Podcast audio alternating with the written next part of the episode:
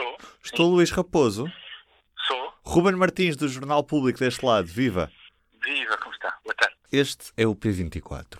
Nos últimos dias, o Partido Livre trouxe para a agenda pública a questão da devolução do património às ex-colónias. Sobre este tema, resolvi convidar o representante para a Europa do Conselho Internacional dos Museus, Luís Raposo. Portugal tem nos seus museus muitas obras provenientes das antigas colónias ou, ou estamos a falar de uma questão residual no nosso país?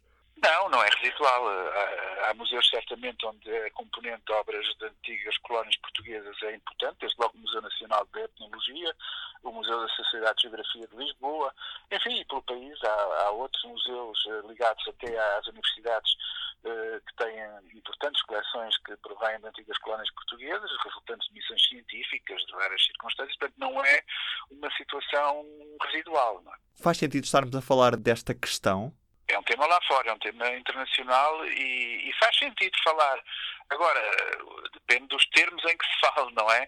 Porque faz sentido, na minha opinião, falar eh, na perspectiva eh, de, de considerar se no conjunto das nossas coleções há algumas que razoavelmente pudessem ser consideradas para devolução à origem, digamos assim, mas isso teria que ser num quadro, de facto, uma reflexão séria, madura, uh, e não um quadro de, de quase diria, guerrilha política da agenda do dia, não é? Uh, a situação é demasiado complexa e importante para que se possa discutir de uma forma trabalhada e, e fruto da pressão de circunstâncias eh, do momento.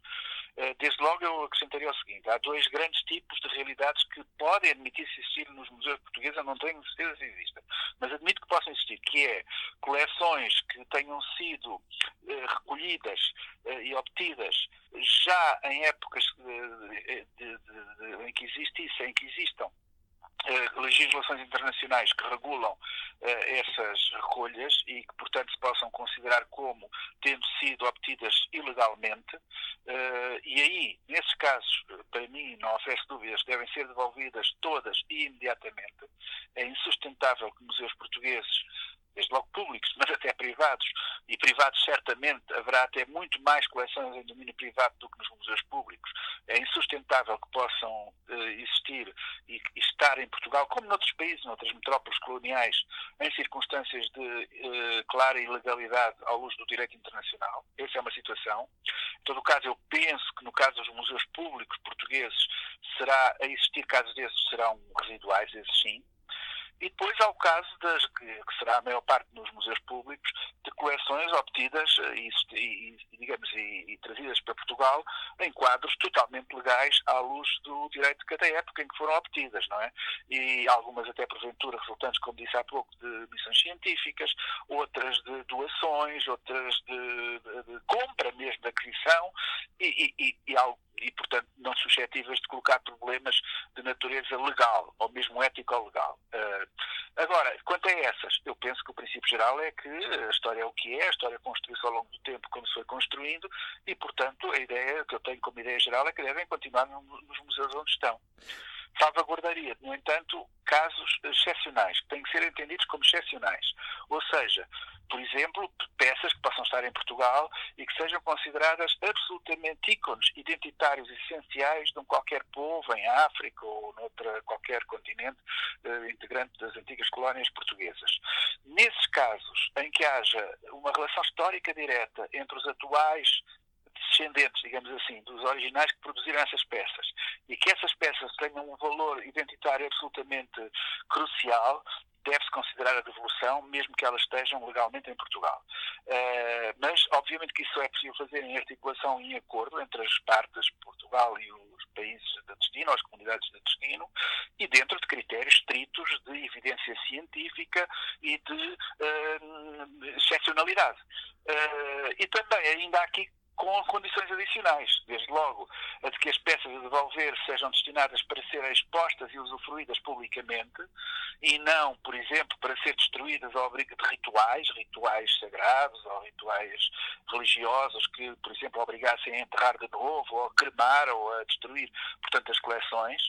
Isso é uma salvaguarda que nós devemos exigir em nome do nosso racionalismo científico. Uh, outra é de que haja condições de segurança aceitáveis nos destinos, para onde forem, E, portanto, nesse quadro, acho que esse, isso pode ser entendido. Se formos, como parece que está a ser o caso agora, para uma atitude maximalista de, de devolver tudo o que das colónias está no nosso país como noutros países, bom, então estamos num terreno completamente diferente do da racionalidade. Estamos num terreno de, de total irracionalidade, onde se pode também colocar ainda o contrário. Eh, coleções, eh, peças, objetos portugueses que estão espalhados pelo mundo das antigas colónias e que, nesse caso, também deveriam voltar a Portugal. E isso era um mundo completamente louco insustentável e que, no final, também é, é um aspecto curioso que eu não queria deixar de sublinhar, tornar-se reverteria como uma espécie de tiro pela culatra para quem defende uh, a importância de, de, se repararem o, e de se ter presente e se repararem os danos do colonialismo. É que se fôssemos apagar a memória em todos os locais de destino, seja uh, uh, lá onde há vestígios portugueses, que teriam que regressar a Portugal, seja cá onde há vestígios e peças das antigas colónias que tinham que sair às colónias, era como um movimento de apagar a memória e, portanto, de deixar de nos termos de confrontar, como temos, com aquilo que a história foi construindo ao longo do tempo, em qualquer latitude que seja, seja em Portugal, seja em África, seja no Brasil, ou na Ásia, onde quer que seja. O Luís tem conhecimento de algum pedido de devolução já feito por parte das antigas colónias? Português, não. Há, houve ultimamente algumas indicações do governo angolano de que iam pensar e procurar eh, identificar peças que pudessem ter interesse para eles para serem devolvidas, mas não há. Portanto, este movimento, até curiosamente, é um movimento, no caso português, não noutros casos, mas no caso português, o que é uma coisa pouco estranha, é originado mais a partir de, de Portugal e, portanto, ativistas uh, portugueses do que propriamente a partir das comunidades dos países uh, antigas colónias portuguesas. Já agora, o que é que têm feito os outros países da Europa em relação a este tema? É muito mas há casos uh, variados, como digo, em Inglaterra, em França, na Alemanha, começa a haver uma discussão muito séria sobre estas matérias, com opções bastante variadas. Recentemente, a mais recente é de um relatório mandado fazer pelo presidente francês, que aponta no sentido de se considerar amplamente a devolução de coleções, mas uh, é qualquer coisa que está apenas ao nível ainda que, que provocou, como imaginará, uma enorme celeuma, uma discussão imensa em França e que um, tem vindo a se, não, não se foi concretizado ainda nada e é difícil, eu vejo difícil que seja concretizado. Em termos gerais, como digo, salvaguardadas as exceções que eu já há pouco referi. No caso do Reino Unido, por exemplo, há situações extraordinárias, de, sobretudo nos eh, museus de, das universidades tradicionais, de Cambridge, de Oxford, e também nos museus ingleses mais ligados ao antigo Império Britânico, onde há coleções e que, em alguns casos, têm sido devolvidas por foi considerado que foram recolhidas, pilhadas, no fundo, já de forma ilegal, então porque realmente integram ícones identitários muito especiais, como eu acabei de referir uh, há pouco. Noutros casos, foram próprios elementos, que é também interessante, de comunidades desses países africanos ou de outros de origem, que foram aos museus uh, na capital londrina, ou em Oxford, ou em Cambridge, e, e, e executaram cerimónias, diria, de desacralização e de, uh, em que as peças passam a não ter o valor sagrado que se atribui, portanto, não fazem mal continuar nos próprios museus onde estão. Noutros casos são ocultas, são, são, são mesmo, há casos em que as, as coleções são ocultas, deixam-se estar em exposição para não melindrar ninguém, o que também é uma atitude que eu acho totalmente inaceitável à luz do nosso racionalismo científico, é, é que demorou na Europa, e depois por extensão em todo o mundo, demorou muitos séculos e foi um combate muito penoso nós considerarmos que não há interditos no mundo para a reflexão racional científica sobre o mundo, que não há zonas proibidas.